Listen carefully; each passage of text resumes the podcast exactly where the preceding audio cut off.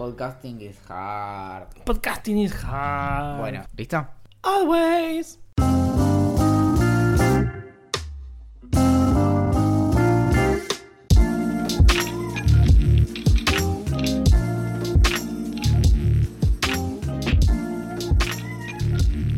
Quizá esto te decepcione. Quizá te llene de sensaciones que desconocías hasta que empezaron a brotar por todo tu cuerpo como si hubieras comido algo que quedó afuera de la heladera durante mucho, pero mucho tiempo. Quizá no te sorprenda y solo te resulte un poco más de lo mismo, pero ahora mismo comienza la segunda temporada de Idea Millonaria. Mi nombre es Valentín Muro, discutiblemente la persona que más tiempo ha pasado pensando en foquitos de luz y cómo cambiarlos, la pesadilla que tienen tus pesadillas a la noche, el responsable inequívoco del déficit de sentido que sufre nuestra nación de podcast desde hace demasiado tiempo. Pero sobre todas las cosas, quizá me recuerdes como el Jennifer Aniston de las comparaciones sin sentido. Costó muchísimo, implicó negociaciones bilaterales, trilaterales y multilaterales de todos los colores, pero logramos regresar con la presencia de quien quizás ya no necesite ser presentado, pero lo presentamos igual para que no se sienta mal. Es el ritmo de la noche, pero durante todo el día, el olorcito a café y tostadas luego de despertarse con una brutal resaca, el calorcito de casa luego de llegar en invierno empapados porque nos agarró la lluvia, es el Alfredo Halcón de los sanguchitos, ni más ni menos, aunque quizá le falta un poco de sal, es Axel Marazzi. Hola, Valen, querido, tanto tiempo. ¿Pasó cuántos? ¿Tres meses? Pas- a mí me parece que pasaron años, pero en realidad pasó una semana sola. Pasa que creo que nunca contamos que, que como ahora grabamos de a cinco capítulos por vez. Ya no nos vemos. Claro. Directamente no nos vemos Sí, ni hablamos y más. lo, lo difícil es que a veces hay que fingir qué pasó en esas cinco semanas en cinco minutos entre que cortamos el- la grabación y vuelve a empezar. Lo, pe- lo peor de todo es que nuestra vida es muy aburrida eh, en cinco semanas. No tenemos muchas aventuras que contar. Así que básicamente estamos viendo películas todo el tiempo para robar ideas. Sí, o, o las googleás como ideas para podcast. Exacto. Uno, dos, tres. Che, ¿te fuiste de viaje? Pero no, igual en esta temporada eh, atendemos las... Yo, yo voy, Las a, pre- voy a críticas hacerte la pregunta que todas las personas, millones de personas que están escuchando esto, están pensando. ¿Cómo- ¿En qué momento pasó una de una temporada a la otra? Es muy complicado, es muy... O sea, tiene que ver con un montón de cosas. Tendría que llamarse Ideas sin sentido. O Ideas sin sentido. ¿Qué cosa? Este, el podcast. No, porque no tiene sentido, pues es de- obviamente de ideas millonarias, no de ideas sin sentido. Pero, ¿te parece que arranquemos con una sección nueva? Dale. Se llama ¿Qué viaje? Esta segunda temporada creo que va a ser tan terrible como la primera, o peor quizás. Yo creo que se viene con todo. Es más, no sé si, si, si podríamos eh, indagar un poco en cuáles van a ser las secciones de esta nueva temporada que parece que, que realmente va a dar que hablar. Yo no sabía que iba a haber secciones, no sabía que iba a ser una nueva temporada. Yo no sabía nada de todo esto. Ni que seguías. Ni que seguía. Bueno, fue difícil, o sea, no, no prefiero no meterme mucho en los detalles de cómo lo logramos, pero eh, vas a seguir una temporada más. Avisale a Olivia que las, las contraseñas de todo las tengo yo, así que si quiere se haga otro podcast ella. Bueno, eso fue parte de las negociaciones, pero, pero sí, pa- parece que, que al menos no sé cuántos episodios va a durar esta temporada, pero al menos hoy creo que hasta el final puedes quedarte. Si tenemos en cuenta la coherencia que tuvimos para pasar de la primera temporada a la segunda, podría el próximo capítulo ser la tercera Sería temporada. hermoso, imagínate como una temporada de un episodio Me después- encanta. y después una de 300. Me encanta. Sí. Como bueno, pasaron cosas. Bien. Bueno, ¿en qué viaje? ¿Qué, qué, qué viaje hiciste? Yo me fui a fin del año pasado. Suena Dom- re lejos, ¿viste? Sí, Pero sí, en sí. realidad... De- quiero empezar con una reflexión. Me di cuenta en los primeros días de este año, o creo, no- sé cuándo, la primera vez que tuve que escribir 2019 con una lapicera en un, en un anotador, que el 2018 era un año que me gustaba mucho escribir. Y, de pronto lo extrañé, ¿viste? Cuando algo ya no está y decís, pucha, no lo supe aprovechar. 2018 era un año hermoso para escribir. Él tenía algo, ¿entendés? 2, 0, 1, 8. 2019 simplemente no lo tiene. O quizá el año que viene voy a estar diciendo lo mismo. Exacto. Tal, tal vez el 2020 me va a gustar menos todavía porque son solo dos, dos dígitos que se repiten. O sea, no tienen ningún tipo de gracia, le falta poesía. Pero mm, 2018 creo que tenía lo suyo, ¿no? Me, me das- me- no sé qué decirte sinceramente porque siento que estás perdiendo por completo la cordura. Eh, Pero... Estoy seguro, pero estoy absolutamente convencido. Y es más, voy a instar en este acto a que las hermosas personas que nos escuchan seguramente tienen años que les gusta más escribir que otros y que de hecho por eso también les cuesta abandonarlos y lo siguen escribiendo. Siguen escribiendo 2018 hasta marzo, por ejemplo. Bueno, eso me pasa a mí, pero desde toda la vida me pasa. Bien, eso ejemplo, seguro. En el lapso, desde que pasó, desde que grabamos el último capítulo de la primera temporada hasta hoy, yo cumplí años y pasó año nuevo. Desde ese momento hasta ahora. No en ese orden. No en ese orden. Desde ese momento hasta ahora tuve que escribir mi edad un par de veces y escribir año un par de veces. Ambas eh, me equivoqué. En ambas puse 2018 y en ambas puse 32 en vez. ¿31? ¿Cuántos años tengo ahora? 33. Tengo 33. Puse 32 en vez de 33. Qué viejo que soy. Si boludo. ponías 31 igual ya era... era La beta era poner importante. 31, Igual yo 30 creo que desde hace, desde hace 3 años tengo que hacer el cálculo de cuántos años tengo. No, Claro. es más, creo que desde los 25 que tengo que hacer el cálculo. Como que hasta ahí yo sabía siempre qué año. Y ahora digo, eh, es más, pero a mí me pasa al revés. Yo creo que, tipo, asumo que tengo 30, creo que es de los 28. Entonces, es como que digo, ah, no, todavía no estoy ahí. Creo porque me genera mucha ansiedad o lo que sea. Este año cumplís. No, ya cumpliste. 2019, Claro. Y 2019, 30. claro. Y es un cambio fuerte. Y bueno, sí.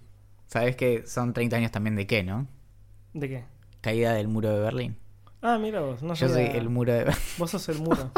No, estás muy mal, Valentín. No, eh, la segunda temporada va a ser muy dura, chicos, chicas, chiques.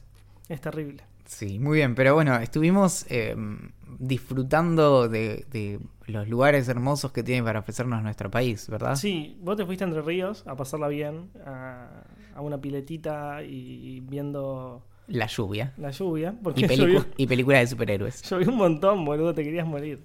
No, y yo, yo igual me fui solamente tres días a Mar del Plata. Te cuento por qué. No me gusta festejar mi cumpleaños. No me gusta... eh, eso, como no me gusta festejarlo y ser como el centro de la fiesta, ¿viste? Como que todos te vengan a ver a vos exclusivamente y bla, bla, Que la bla. gente se vuela a Entre Ríos para verte en tu cumpleaños. Sí, pero yo no sabía que iba a suceder eso. y me, me encanta la joda, yo soy re social, está todo bien, nos ponemos en pedo, nos cagamos de risa, te hablo toda la noche, buenísimo, pero que no sea mi cumpleaños. Entonces en los últimos dos años, eh, contando este, me voy a la costa. Me voy a la costa y no hago nada. Salgo, sí, salgo a comer, me tomo una birra, me encanta mi novio el feliz cumpleaños, capaz algún amigo que esté en el mismo lugar. El año pasado había un grupo de amigos y este año me crucé un amigo periodista y a su novia. Entonces nos fuimos a tomar una birra con ellos. Pero... ¿Y te cantaron en algún lugar público? me cantaron en un bar. Pero no me importa tampoco eso. Lo que no quiero es como que todo el tiempo estén ahí como, feliz cumple, loco, qué, qué bueno, no sé qué. Sí. Un huevo.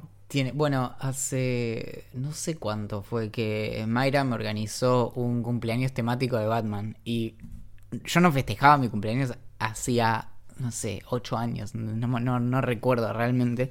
Y de pronto llego a casa y no, era- no es que era sorpresa porque yo sabía que iba a haber algo, pero estaba todo lleno como de como lo, el, el símbolo de Batman, pero había, habían cortado como, no sé, 40 y estaban pegados por todos lados. Buenísimo. Y había, a los colores eran tipo, el- hasta el mantel era gris con puntitos blancos, entonces era todo como en el tono de los grises y eh, muchas cosas de Batman, básicamente. Bueno, Eh, tu sueño, básicamente. Sí, sí. Ah, no. la- había tipo sorbetes de Batman. Muy bueno. Eh, bueno, eso es un buen debate, ¿no? Porque a mí me gusta decirle pajita, pero de pronto como que la gente le empezó a decir sorbete y entonces ahora me siento como empujado a hacerlo. Yo le sigo diciendo pajita, aunque sé que muchas de las personas a las que le digo pajita me van a decir como, ay, no se dice pajita, se dice sorbete. Y yo digo, bueno, más una pajita, por favor. Sí, es que pienso que no decirle pajita es, es como reconocer que vivís en la mentalidad de alguien de 14 tres, años. Tres Sí, años, sí, claro.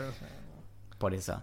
Sí, no, yo le sigo diciendo pajita. ¿Y qué hiciste? Bueno, en tus tres días... eh, mis tres días en Mar del Plata, llegué el viernes a las más o menos 7 de la tarde. Así que llegué, bajé los bolsos, no sé qué, y nos fuimos a caminar por la Rambla. Caminamos, no sé, alrededor de 5 o 6 kilómetros. Y viendo el mar, el atardecer, buenísimo, súper, súper lindo. Por suerte estaba re despejado y se vio como el sol metiéndose y, y demás. En el mar y bla, bla, bla. Después al otro día nos levantamos no tan temprano como quería. La verdad que estaba cansado, así que dormí como hasta las 10 de la mañana. Y nos fuimos a la playa. Comimos unas rabas en la playa, tomé una cerveza, me dormí la siesta, leí un libro. Digo que había de playa, me tiré agua un par de veces. Y a la noche fuimos a comer afuera porque después de las 12 era mi cumpleaños.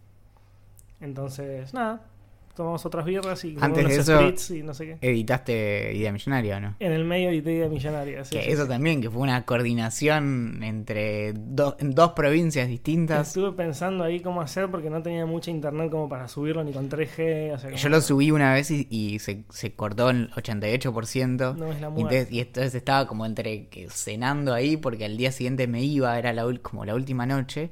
Y estaba como con un ojo así con, con el internet. Pero bueno, lo, lo logramos, creo. Sí, lo logramos, lo logramos.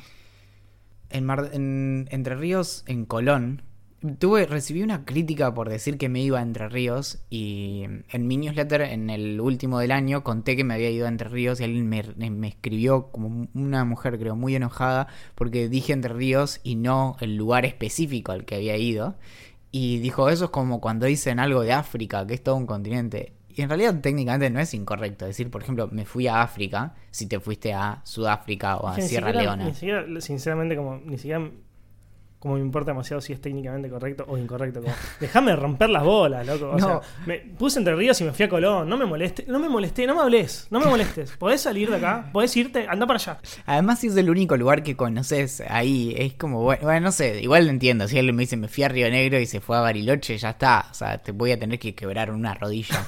pero, mm, pero bueno, cuestión que estuvimos allá y lo, lo, a lo que me dediqué fue a mirar un montón de películas de Marvel que no había visto. Así que tengo todo muy, muy fresco. Puedo discutir todas las teorías que haga falta acerca de, de qué pasa con las Infinity Stones. Te falta alguien para con quien discutir, porque yo no sé ni qué es una Infinity Sí. Stone, ni.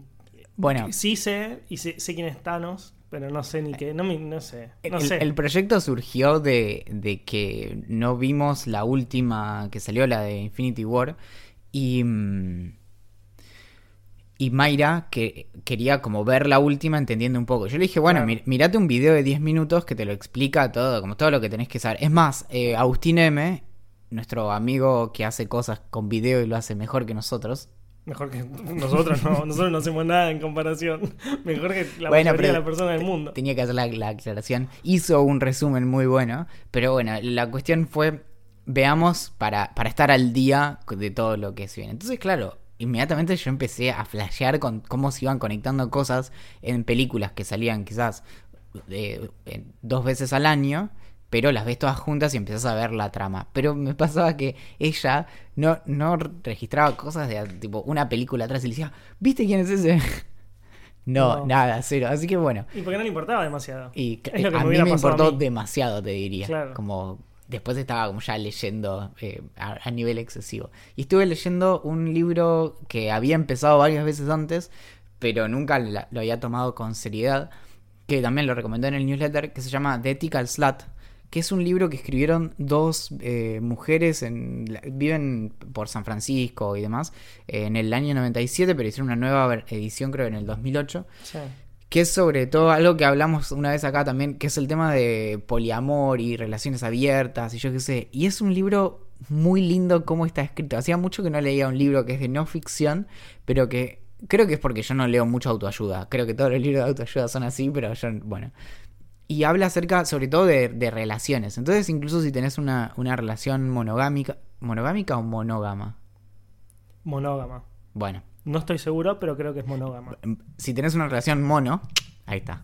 si tenés una relación mono, muy mona, eh, te sirve porque te, básicamente habla de cuestiones muy fundamentales como la comunicación con la otra persona, el, el respeto, bueno, lo ético detrás de nuestros actos. Para que no vayan por la vida diciendo las cosas mal, es monógama. Monógama. O sea que monogámica es un flash cualquiera. Tuyo, sí. Sí, seguro que igual bu- buscas en Google y hay un montón de gente que se equivocó. Obvio. Porque si de algo soy influencer es de hablar mal.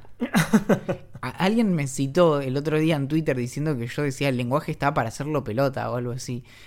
Y yo no sé cuándo dije algo así, pero bueno, no, no- me citen. Quizás es cierto igual. Pero y bueno. lo mejor es que de, la- de los últimos tres noches que estuvimos allá había a 50 metros una competencia de motocross. Uy, qué patada en el culo, por favor. Desde las 6 de la tarde que empezaba la prueba de sonido hasta la 1 de la mañana. No, me mato, Sí, me mato. y- Encima ni siquiera es como música, porque vos decís, bueno, hay recitales cerca, no te gusta la música, está bien, pero es música. Y el tipo que lo anunciaba Y sí, sí. me sí. mato, me recontra remato. Pero no, estaba perfecto. La, la pasé súper bien y cuando me escribían desde Buenos Aires que se derretían del calor, ahí estaba, había vientito. así que todo bien. Buenísimo. Es que, bueno, tenemos un montón de preguntas entonces, porque además llegó un container de preguntas de Instagram eh, que lo, lo pudimos liberar de la, del puerto, pero eh, Son muchas. Sí. Pero eso al final termina siendo lo más interesante del podcast de Idea Millonaria. Así que tengo una primera muy, muy técnica. Nos Sí. preguntan, ¿hay diferencia entre un podcast y un programa de radio? ¿Y un podcast califica como radio? Para mí, la base de todo es que. Obvio que hay diferencias. Y la base es que el podcast lo podés escuchar cuando vos quieras, no hay horario. O sea, obviamente tiene un horario de salida, en nuestro caso es el domingo a las 0 horas, pero después lo demás es tiene una similitud. Digo, son personas hablando delante del micrófono, algunos son con investigación, otras son de entrevistas, otras, o sea, otras son de música, pero la base es que es una especie de Netflix. Es como decir, Netflix es lo mismo que la televisión y un poco sí, pero no tenés horarios para verlo. No, y es diferido y está pensado en, otro, otro modo de consumo también, donde la radio tenés que tener señal de algún tipo y un podcast puedes estar en el medio de la nada y llevártelo para escuchar ahí y eso tiene mucha comodidad. Nos preguntan si leímos a Yuval eh, Noah Harari, que lo, que lo charlamos alguna vez. Él es el autor de Sapiens y de Homo Deus. Mm, y sí. ya conté que eh, encontré un error en una de las, prim- las primeras páginas y no pude seguir leyendo. Está muy bien lo que él hace, pero ya lo conversamos alguna vez. Em, es no, no leí el último, el de 21 eh, cuestiones para el siglo XXI, una cosa así, no sé. Yo no leí nada. Igual no hay nadie que lo haya leído que no me lo recomiende. Así que te- le tengo ganas, pero no estoy en, mi- en la época de mi vida en la que leo no ficción. Es, es una gran introducción a, a algo así como historia universal. Claro. Entonces, te- es un buen disparador. Si después te interesa un tema, ir a indagar por ahí está perfecto. Claro, sí, no, yo, yo por eso estoy en la época de mi vida en la que estoy leyendo ficción. Y no me. Incluso quise empezar uno de no ficción ayer porque terminé justo un libro de Mauro Libertela que se llama Un reino demasiado breve. Que está bastante interesante, o sea, sobre el comienzo y el fin del amor, cuando una pareja. Cuando pasás de querer estar al lado de una persona constantemente y estás profundamente enamorado y la sentís parte de tu cuerpo y de tu alma, no sé qué, hasta que de a poquito se va rompiendo. ¿Cuál es ese punto de quiebre? Y, y está bastante interesante. ¿No ficción eso? No, no, eso es ficción. Ah, ok. Y quise empezar uno de, de- de no ficción antes de ese, que no me acuerdo cuál es. Quiet creo que se llama, no, no me acuerdo. Que no, no, no lo quise, no, leí un capítulo y no, no quería seguir ya. Y con la ficción, con la ficción no me pasa tanto eso. Yo, como sabes, casi que no leo eh, ficción. Leo todo no ficción porque me acostumbré y me cuesta mucho, como por una cuestión de costumbre.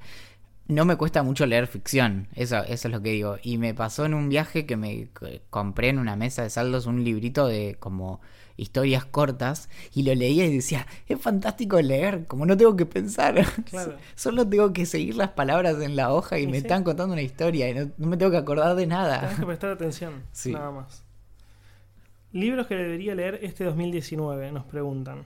Bueno, un poco lo que estábamos diciendo, el de Libertela lo recomiendo mucho, pero después están los clásicos que yo siempre recomiendo, en mi caso, tipo Hemingway, Bukowski, Salinger, eh, Wolf, eh, no sé, ahora se me ocurren esos, pero Kerouac, pero tenés que leer lo que te parezca interesante, digamos. Yo, a mí me han recomendado libros que todo el mundo me dice, es increíble, no lo vas a poder soltar, como uno que es de Tool, que se llama La Conjura de los Necios, que cada vez que digo que no me gusta, sale todo el mundo a decirme, no puedo creer lo que estás diciendo. Hay un premio que tiene, es- lleva ese nombre. Ah, sí, Sí. ni sabía. Y lo empecé dos veces y traté y traté y traté y no me gustó. Y me pasó lo mismo con Lolita de Nabokov, que todo el mundo... que Ah, de cierto, De me- Nabokov. Eso fue el año pasado. Sí, que ya. Lolita lo empecé, no sé, realmente cuatro veces. Y una habré llegado poco más de la mitad. Y. Y todo el mundo me dice como. Ni ni siquiera me lo dicen, o sea, vos lees como notas de literatura, los mejores libros de los últimos 100 años. Y. Y entre los 100 libros está siempre entre los primeros puestos este libro de Nabokov. Y a mí no me gustó, qué sé yo. Lo que tenés que leer es lo que te parezca interesante, digo. Buscar historias que te que te, que- con las cuales puedas conectar y darle para adelante. A mí me pasa mucho con las novelas de iniciación, que son este- tipo la de Salinger, la de, Guardián, de Catcher in the Rye, El Guardián entre el Centeno. ¿Qué es ese- esos tipo coming of age? Ese Claro, es tipo? Coming of Age, que Sí. Te cuentan cómo, cómo crecen un grupo de chicos, o un chico o una chica, o cómo, cómo piensan, cómo van saliendo de la adolescencia para darse cuenta que el mundo en realidad es una poronga terrible y cómo se apoyan en los amigos o en la familia o bla, bla, bla. Y ese, ese es, mi, es mi tipo de novela favorita, pero al mismo tiempo leo otra de, no sé, eh, de ciencia ficción, que ahora me di cuenta que quizás me gusta un poco más. eh, y también me cabe. Tenés que leer lo que te guste. Sí, Se hizo muy larga la respuesta. Me, hay, un, hay un libro que yo. Es muy pa- paradójico esto, pero no leí entero, solo la, la, tipo el prefacio, que es de Pierre Bayard, que es cómo eh, hablar acerca de libros que nunca leíste. Y, mm, y es un libro que, más, o sea, por, más allá de lo ladri que suena, está, está muy bueno porque te plantea un- una relación con los libros que tiene mucho que ver con lo que vos decís. Como, bueno, hay ciertos libros que a los fines de para qué leemos, que por ejemplo puede ser para enriquecernos y, y tener mejores conversaciones con las personas que queremos, que alcanza con saber de qué trata para poder llevar la conversación y que alguien que realmente lo leyó lo charle con vos. Pero no solo eso, dice que a veces hay buenas conversaciones entre dos personas que no leyeron un libro. Y hablan de ese libro. A veces hablan, lo que es rico es hablan acerca de lo que especulan acerca de eso. Obviamente que no tiene sentido opinar que un libro es bueno o malo si no lo leíste.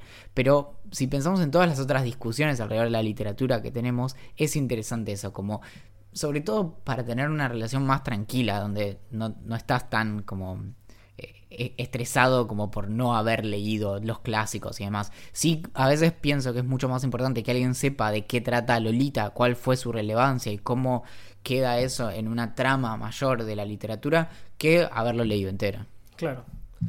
Nos preguntan que no sé si tenemos la respuesta, pero bueno, lo podemos debatir ahora delante de todos. ¿Se van de vacaciones y van a dejar de subir episodios?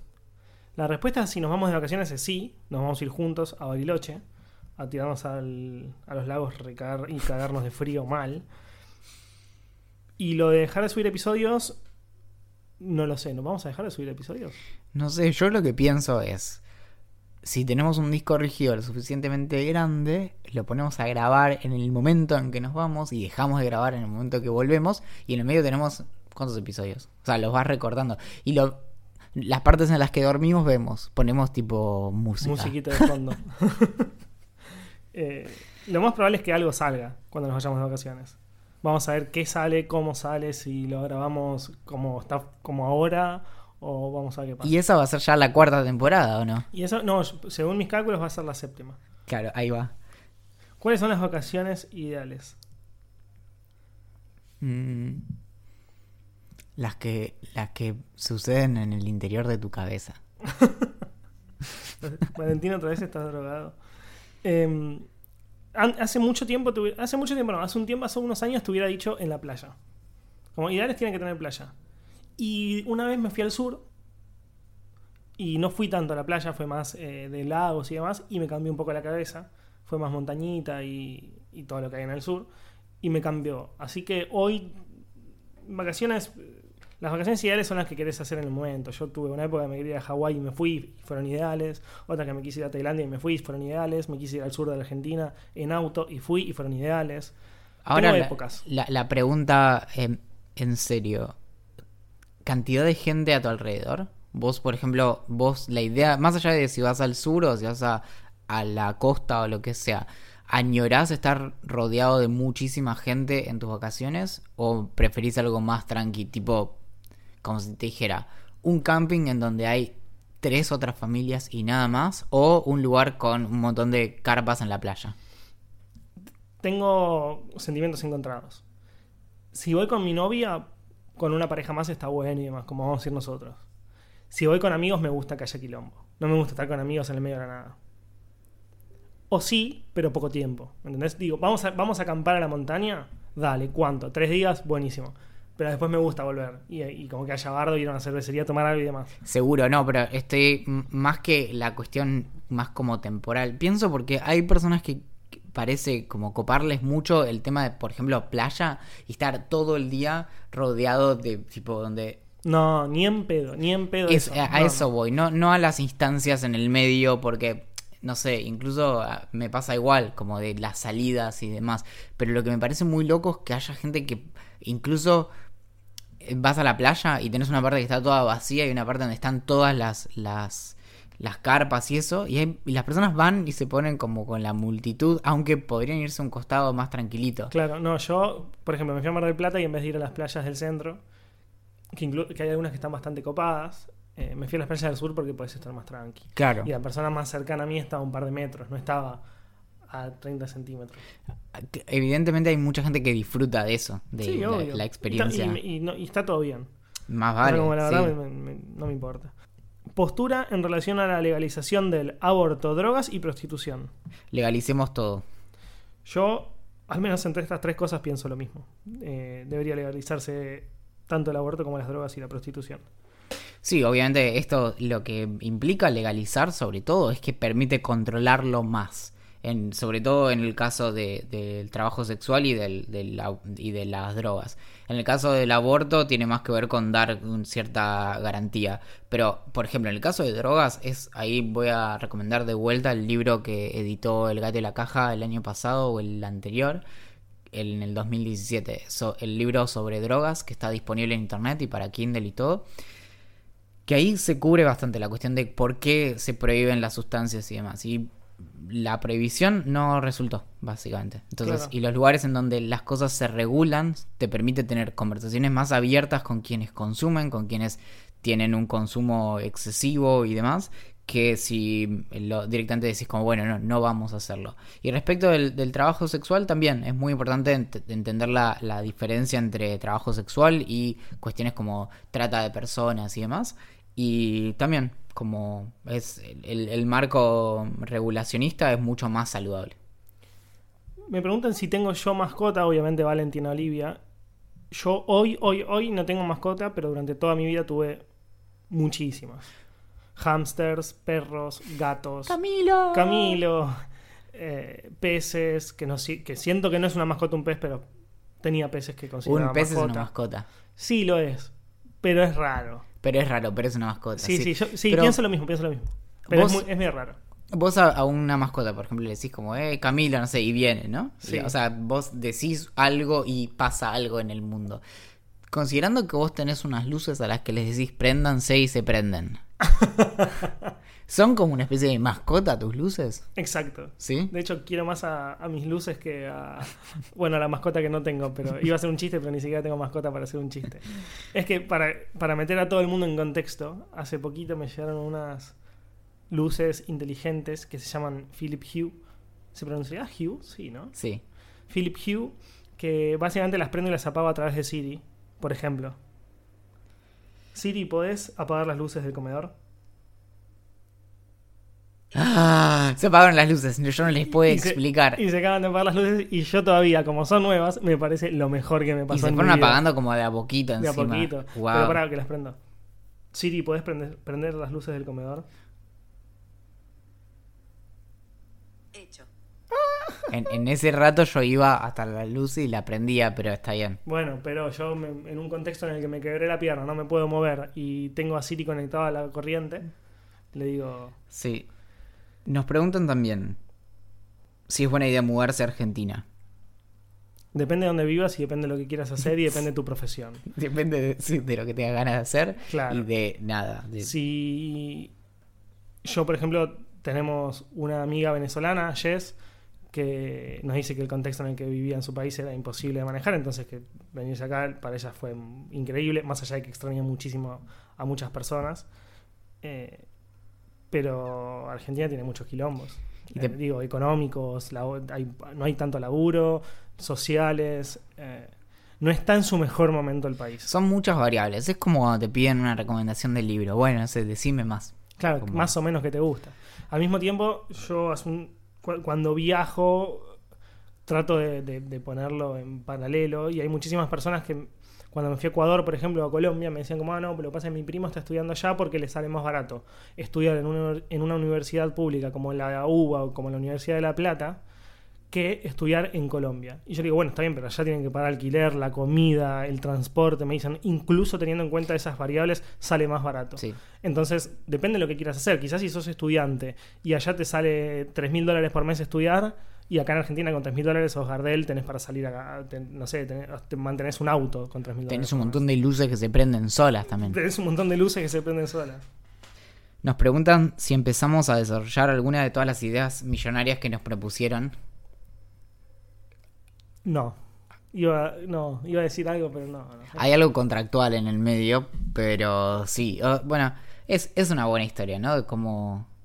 Pero es el tipo de historias que... ¿Viste cuando termina una guerra? Que te enterás de todas las cosas terribles que pasaron durante la guerra recién ahí. Bueno, cuando se termine este podcast, se van a enterar de, de todas las cosas terribles que motivaron esto, eh, cuántos eh, estados nacionales lo bancan este proyecto de podcast para eh, sacar adelante sus economías y demás. Así que en ese sentido es mejor no seguir hablando. Esta de las preguntas que están buenas y te hacen pensar por lo menos unos segundos. ¿Pequeños cambios en muchas personas o un gran cambio en una sola?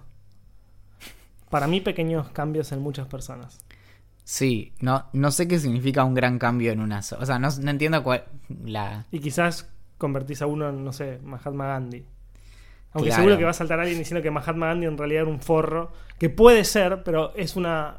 Yo ya lo hice en este propio, en este mismo Ah, vos me podcast. dijiste. Sí, sí, sí. Viste, vos sos el forro. Es que yo siempre salto así, pues soy, me tengo que Es sentir una forma de especial. decir. Pero mm, pequeños cambios en muchas personas, sí, o un gran, o sea, como inversión, te diría que creo que apuesto más por pequeños cambios en muchas personas que después terminan desencadenando cosas mayores que apostar todas, ¿cómo se dice? Todos los huevos en una sola canasta, ¿no?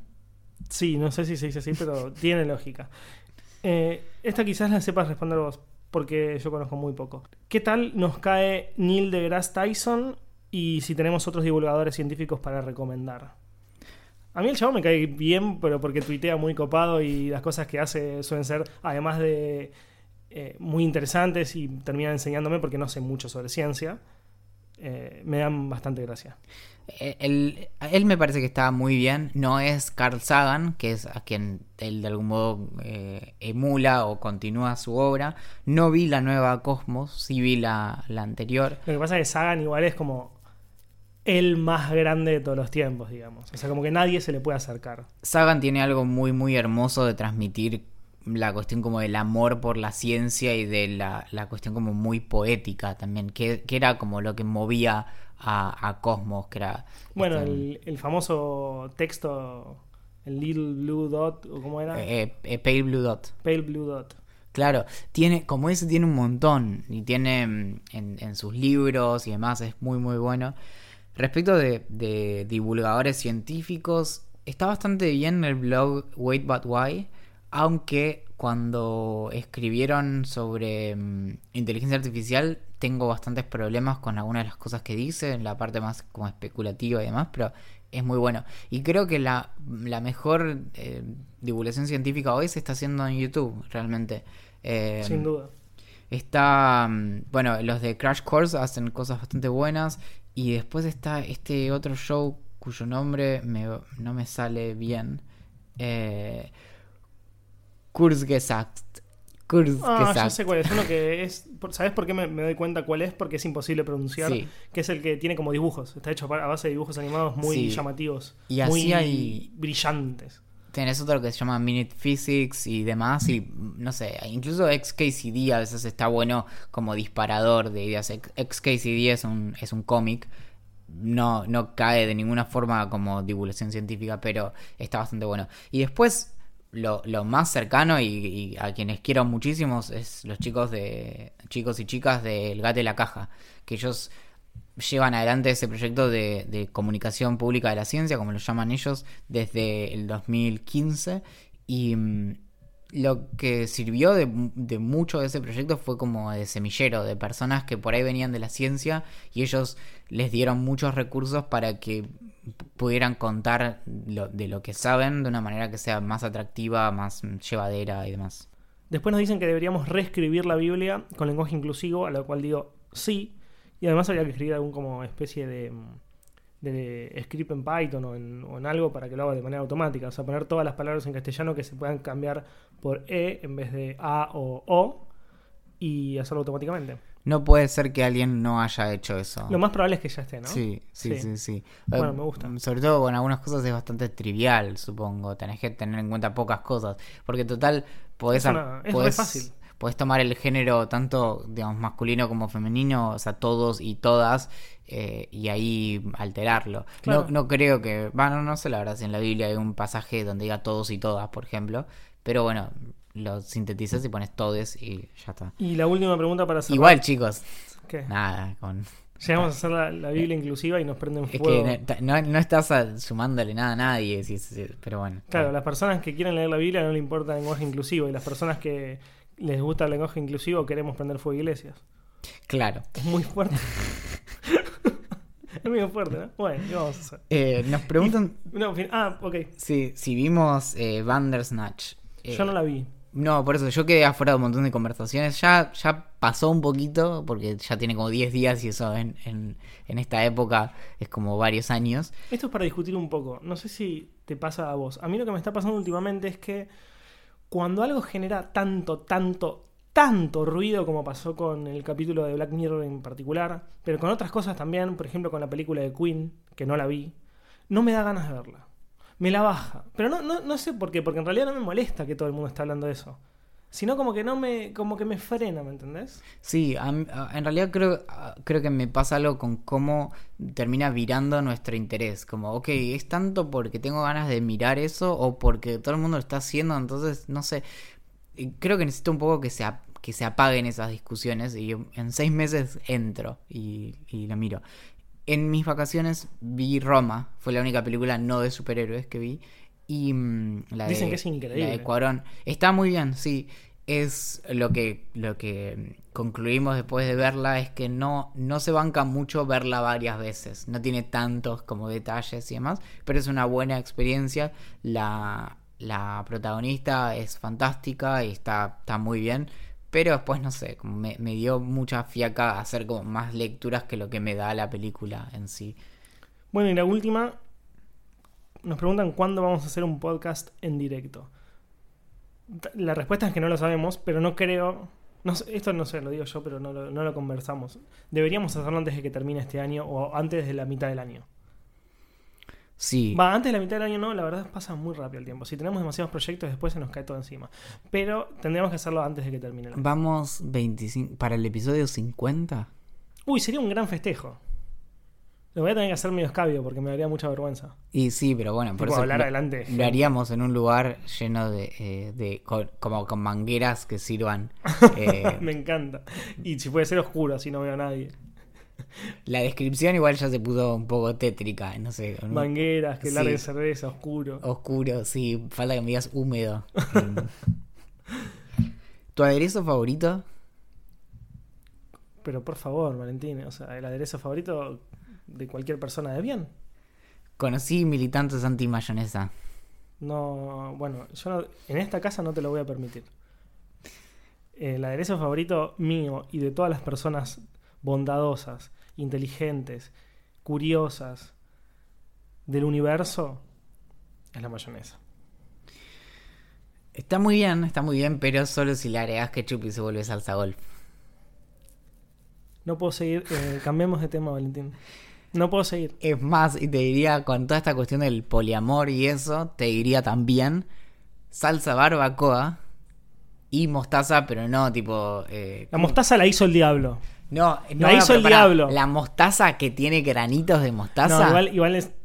está bien. Vieron que me gusta exagerar. La mostaza de Dijon que tiene Esa. esos granitos. No, la, la- ¿cómo se llama? La sabora. La sabora no, ya no, no puedo. Claro, a mí me pasa igual. Por ahí en un pancho, pero no, igual no sé. No, a mí no. Lo- vos me tenés Yo creo que nunca me viste comer un pancho. Pero vos me tenés que ver comer un pancho. O sea, no- vos no te das una idea de la cantidad de Ah. mayonesa que yo le pongo. Hoy cuando te dije, cuando venía para acá que tenía hambre, y me, me imaginé, tuve como una fantasía que me dijeras como, hacemos panchos.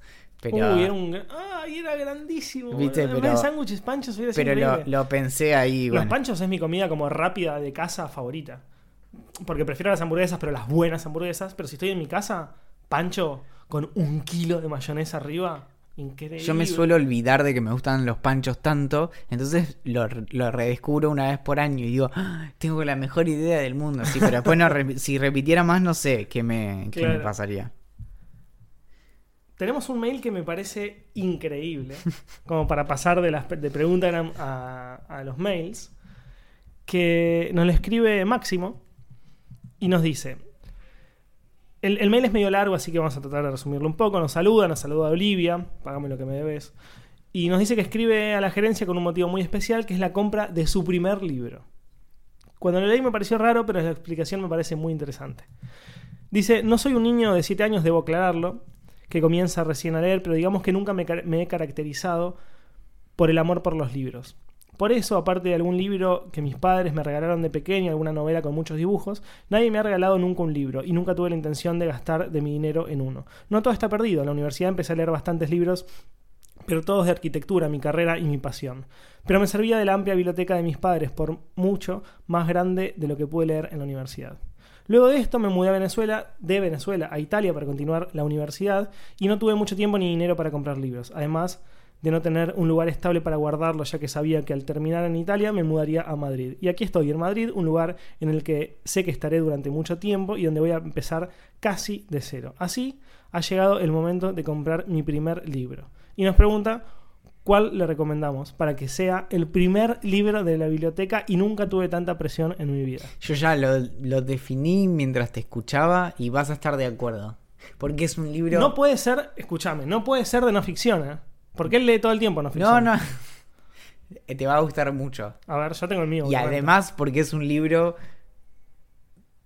que es, es un gran primer libro, A ver. El Guardián entre el Centeno. Pero claro, sin duda. Pero sin duda. Es ese, es ese. Sin porque duda. estaba, eh, me puse a pensar, como, y no, y era, es por ahí, es por ahí. Es un gran, gran libro. Primero, es un libro literario increíble. O sea, es literatura, digamos. Porque yo, viste todo es literatura, es un debate súper extenso. Todo es literatura. Está clarísimo. Pero no es lo mismo un libro que pueda escribir yo, que es una novela que tiene 250 páginas, que lo que sea, que un libro que escribió Salinger, que tardó 250.000 años y que tiene una capacidad brutal. Sin contar eso, es un coming of, un age zarpado, este, este libro de iniciación que contaba antes, y cuenta la historia de un chico con muchos problemas, problemas familiares, problemas en el colegio, problemas de relaciones, eh, que está como muy, muy, muy solo en Nueva York, que es una de las ciudades más hostiles del universo. Aunque no la conozco, pero por lo que todo el mundo me cuenta. No es. De hecho, hace poco se lo recomendé a un gran amigo. Transcurre en los años 50. Sí. Entonces también la hostilidad va por ahí. Sí. ¿no? Yo se lo recomendé hace muy poco a un amigo porque me dijo, quiero leer un libro de no ficción, pero crónica, que sea medio novelesco, no sé qué. Le recomendé Los Suicidas del Fin del Mundo de, de Lela Guerriero, que es un gran libro, gran, gran libro. Muy triste, pero es un, es un librazo. Y después me dice, bueno, quiero otro, pero que sea novela de ficción. Entonces le digo, mira, te, digo uno de mis preferidos, que es de súper fácil lectura y al mismo tiempo te va a llegar al alma. No hay nadie que lea El Guardián Trascendente y no le llegue al alma. Y se lo recomendé y me dice, Axel, no, nunca tuve tantas ganas de seguir leyendo algo en mi vida. Es un libro precioso.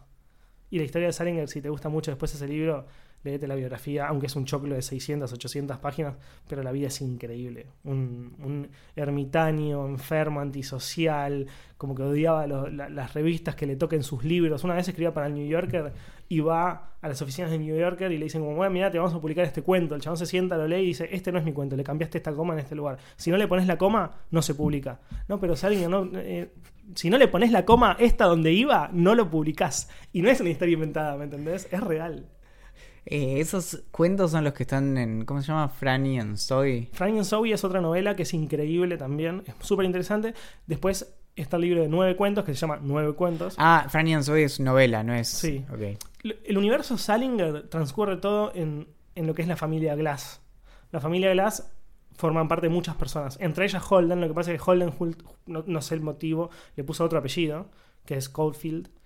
Y, y después, en estos cuentos, Holden, Franny, Zoe, Seymour, como hay muchos integrantes de la familia, la mamá y demás, son en realidad los, los, los Glass.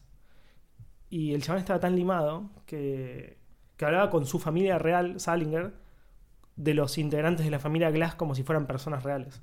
Entonces él escribía en un granero donde no dejaba entrar absolutamente a nadie. Y cuando la hija, por ejemplo, venía y le decía como, che, pa, eh, vamos a jugar a la pelota para allá y, le- y no sé, y él le decía como, sí, dale, vamos a jugar a la pelota y le cuenta algo, le dijo como, no sé, hoy eh, Franny hizo este lío y no sé qué y rompió tal cosa. Y hablaba, ¿me entendés? O sea, como... Y obviamente había roto algo y había, se había armado un quilombo con Franny, pero en uno de sus, de, de sus novelas, de sus cuentos.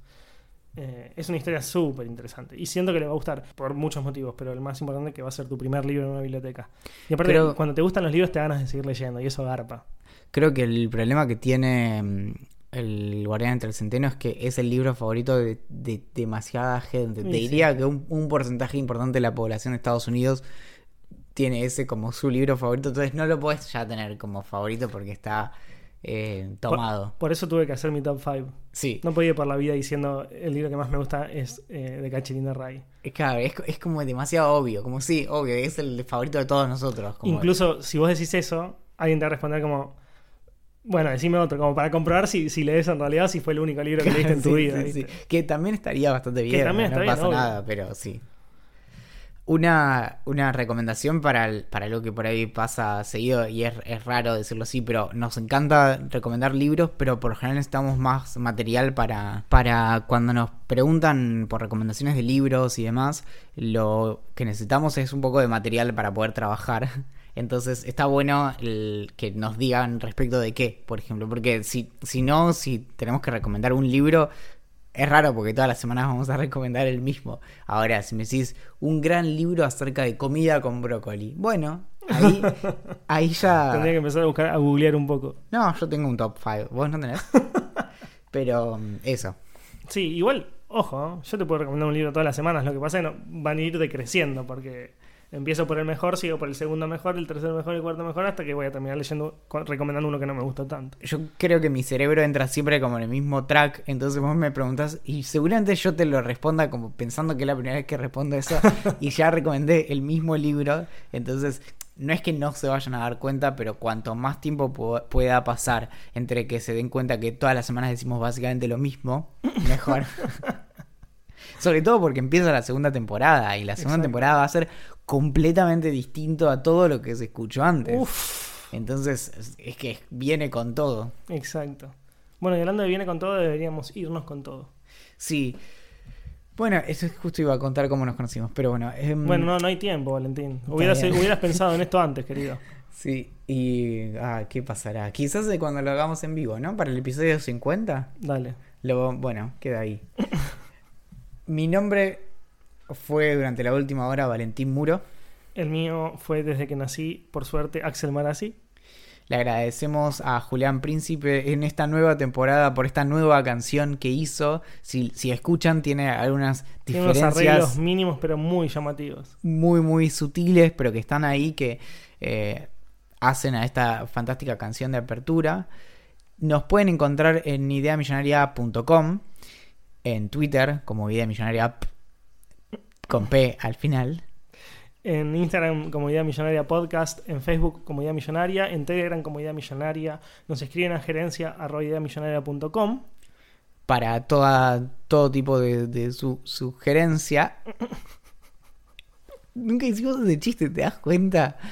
Su- pueden enviar sugerencias a su, Estás mal, Valentín. Es, encima, si te estuviera tratando de usted, te diría, bueno, Puede enviar sugerencia arroba. claro, no, no. Es tu gerencia, es su. Bueno, creo que se entendió. Gerencia arroba. Atentamente. Sugerencia.